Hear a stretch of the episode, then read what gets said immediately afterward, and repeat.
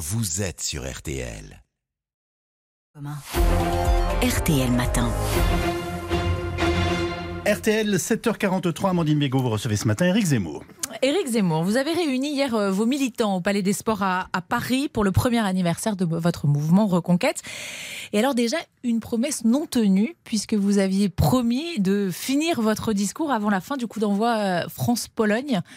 C'est raté. Ah non, bah si, À à la Marseillaise. Il y avait eu la Marseillaise et le match était joué depuis trois minutes, j'ai tout regardé. Tot, tot, j'ai fini à moins une. Oui, mais moi-même, j'avais une Marseillaise. Mon discours a fini avant le match de foot. Bon, plus sérieusement, c'était quoi l'objectif de, de ce meeting? Dire je suis toujours là, raviver la flamme des, des militants? Mais écoutez, on voulait d'abord euh, fêter notre anniversaire. Ça vous arrive, vous aussi, de fêter Mhm. des anniversaires? Et puis, euh, il faut dire qu'on avait un, an. Ça se fête. Euh, on a bien grandi depuis. Vous savez. Euh, il y a un an, le 5 décembre, donc je, je faisais ce meeting de Villepinte et, on, et, on, et, on, et on créait le parti Reconquête. Euh, Le jour même, il y avait euh, 10 000 adhésions et ensuite, euh, sur tout le mois, il y en a eu 60 000. Là, nous sommes dans la phase de réadhésion. Je peux vous dire que uniquement, la journée d'hier, on a eu 15 000 réadhésions. C'est pas Alors, mal. 130 000 adhérents et 80%, je crois, des adhésions arrivent euh, à échéance dans les semaines qui viennent. Ouais, Donc 15 000 c'est nouvelles ça. adhésions Le, le- Réadhésions le réadhésion le jour même, hier. Donc vous voyez, ça va continuer. Vous savez, euh, en période non électorale, les, les partis politiques ont beaucoup plus de mal, Mhm. c'est normal, à, à avoir des adhérents. Si on arrive à 30 000, c'est-à-dire la moitié des 60 000, hein, je ne parle pas des 130 000, euh, on fera quelque chose que aucun parti politique n'a jamais fait. Vous savez, euh, la plupart des partis politiques se contentent de, de 20 000 adhérents, ils sont tout contents. Le RN, c'est c'est la- 40 000, nous, c'est- LR, c'est 100 000. Le LR, c'est pas 100 000. LR, c'est 90 000 quand ils sont en élection. Et après, ça redescend euh, en dessous de 40 000. Euh, et le RN, c'est pas 40 000, c'est 20 000 euh, à tout casser. Mais peu importe. Euh, c'est pas, c'est pas Donc votre objectif, c'est quoi 30 000 Mon objectif, c'est non.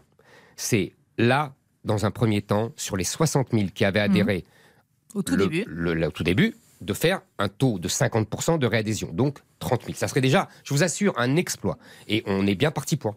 On peut adhérer à Reconquête pour un an, pour deux ans et même pour cinq ans. Ça veut dire quoi? Que vous serez candidat euh, en, en 2027 Vous savez, on verra. L'important, euh, on dit pour 5 ans parce que c'est l'échéance normale de la vie politique française depuis l'instauration du quinquennat.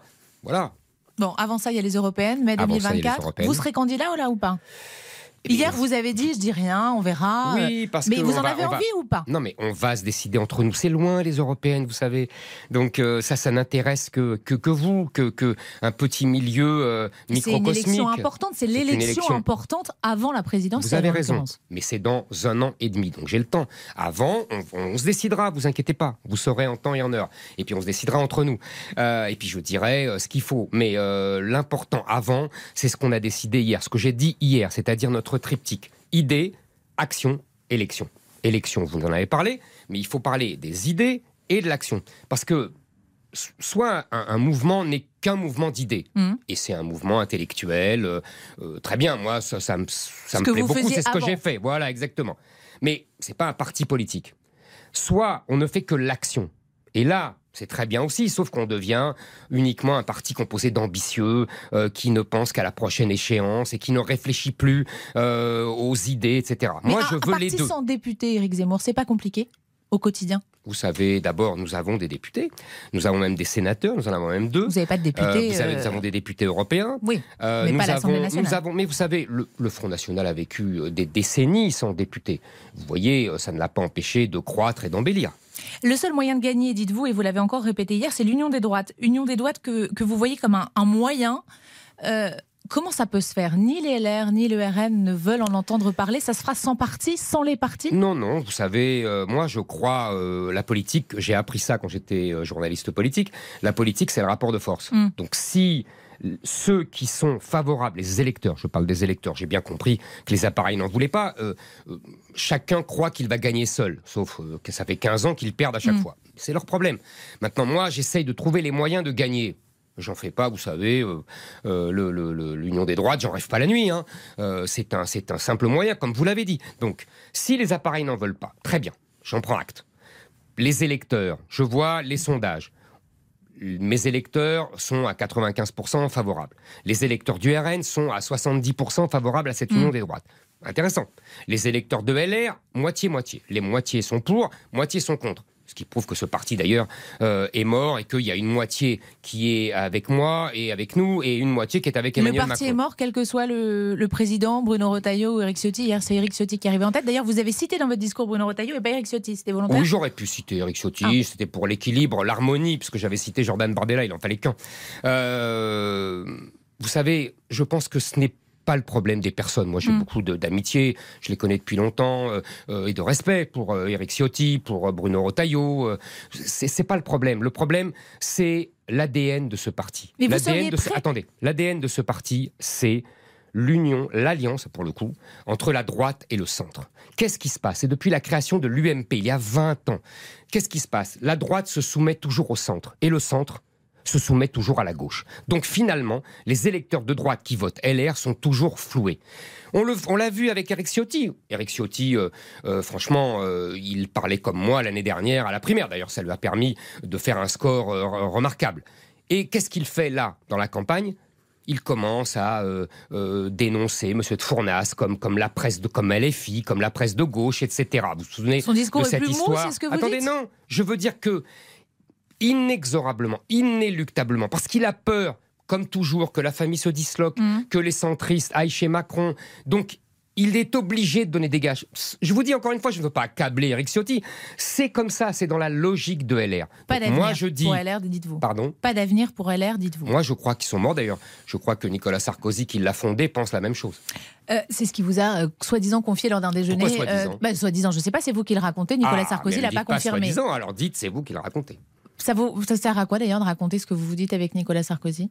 Ça sert à attester ce que, ce que je dis. Et vous savez, c'est lui qui a révélé notre déjeuner, donc euh, je me sens assez libre. Avant ces européennes, il y a le livre que vous avez écrit, sorti prévu euh, en mars prochain. Vous aviez d'ailleurs, je crois, remis le manuscrit la semaine dernière. Vous êtes bien informé. Il a un titre? Quel sera le titre? Non, il n'a pas encore de titre. Vous savez, Vous- moi, je trouve les titres au dernier moment et c'est pas toujours moi qui trouve les titres. Euh, Vous revenez sur la présidentielle et alors on nous dit pas de mea culpa ni, ni de regret. Vous regrettez rien? On regrette toujours des choses. Vous regrettez quoi? Bah, vous verrez, vous me lirez. Non, mais dites-nous un peu. Non, non, mais vous me lirez. Je, je- Il y a des choses que je regrette, il y a des choses que je ne regrette pas. Il y a, si vous voulez, ce que je ne regrette pas, c'est d'avoir euh, fait campagne sur les thèmes sur lesquels j'ai fait campagne. Est-ce C'est-à-dire que aujourd'hui, toute la France, parfois toute la France sait ce qu'est le grand remplacement. C'est ça qui m'importe. C'est le fond qui m'importe. Et ça, pour ça, c'est très important. Vous, réglez- vous regrettez, je sais pas, certaines euh, postures, certains gestes, certaines attitudes. des Je- détails. Mais vous verrez, j'ai euh, j'ai un chapitre entier consacré et que j'ai intitulé Mea culpa. Bon, euh, Papendiaï, le ministre de l'Éducation nationale, a dit de vous hier sur Radio J il n'a pas sa place en politique. Ce type de personnage est, je cite, un poison lent contre lequel il faut mettre les Français en garde.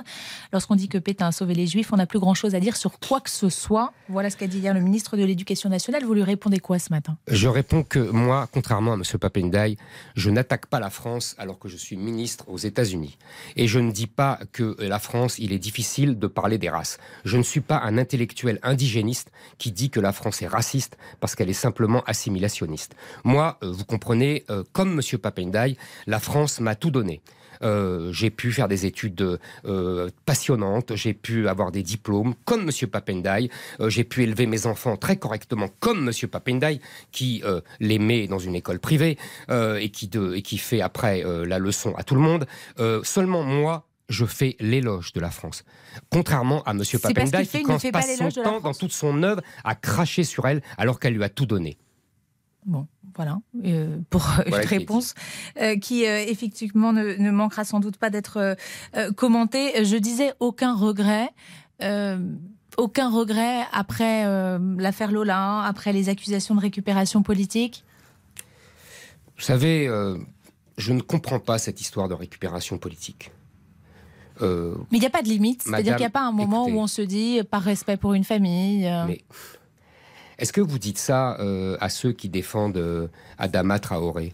Est-ce que vous dites ça à ceux qui ont manifesté pour la mort de George Floyd, le noir américain? Est-ce que vous dites ça à François Hollande quand il est allé voir le petit Théo, euh, soi-disant, là pour le coup, euh, molesté euh, par des policiers? Est-ce que vous leur dites ça? Alors la récupération, c'est que de mon côté Non. Je suis désolé, cette petite enfant a été massacrée de façon ignoble. Il fallait le dire. Et il n'est pas interdit de- d'essayer, d'essayer, car on Mm. peut me contester, d'essayer de trouver des raisons à ces crimes, à ce que j'appelle des francocides. Euh, je suis désolé, je dois donner des clés de compréhension Merci. au pays. Merci beaucoup, Éric Zemmour. Merci à vous. La politique, c'est le rapport de force, vient de nous dire euh, notamment Éric Zemmour. L'intégralité de l'entretien est à retrouver sur le site et sur l'application RTL.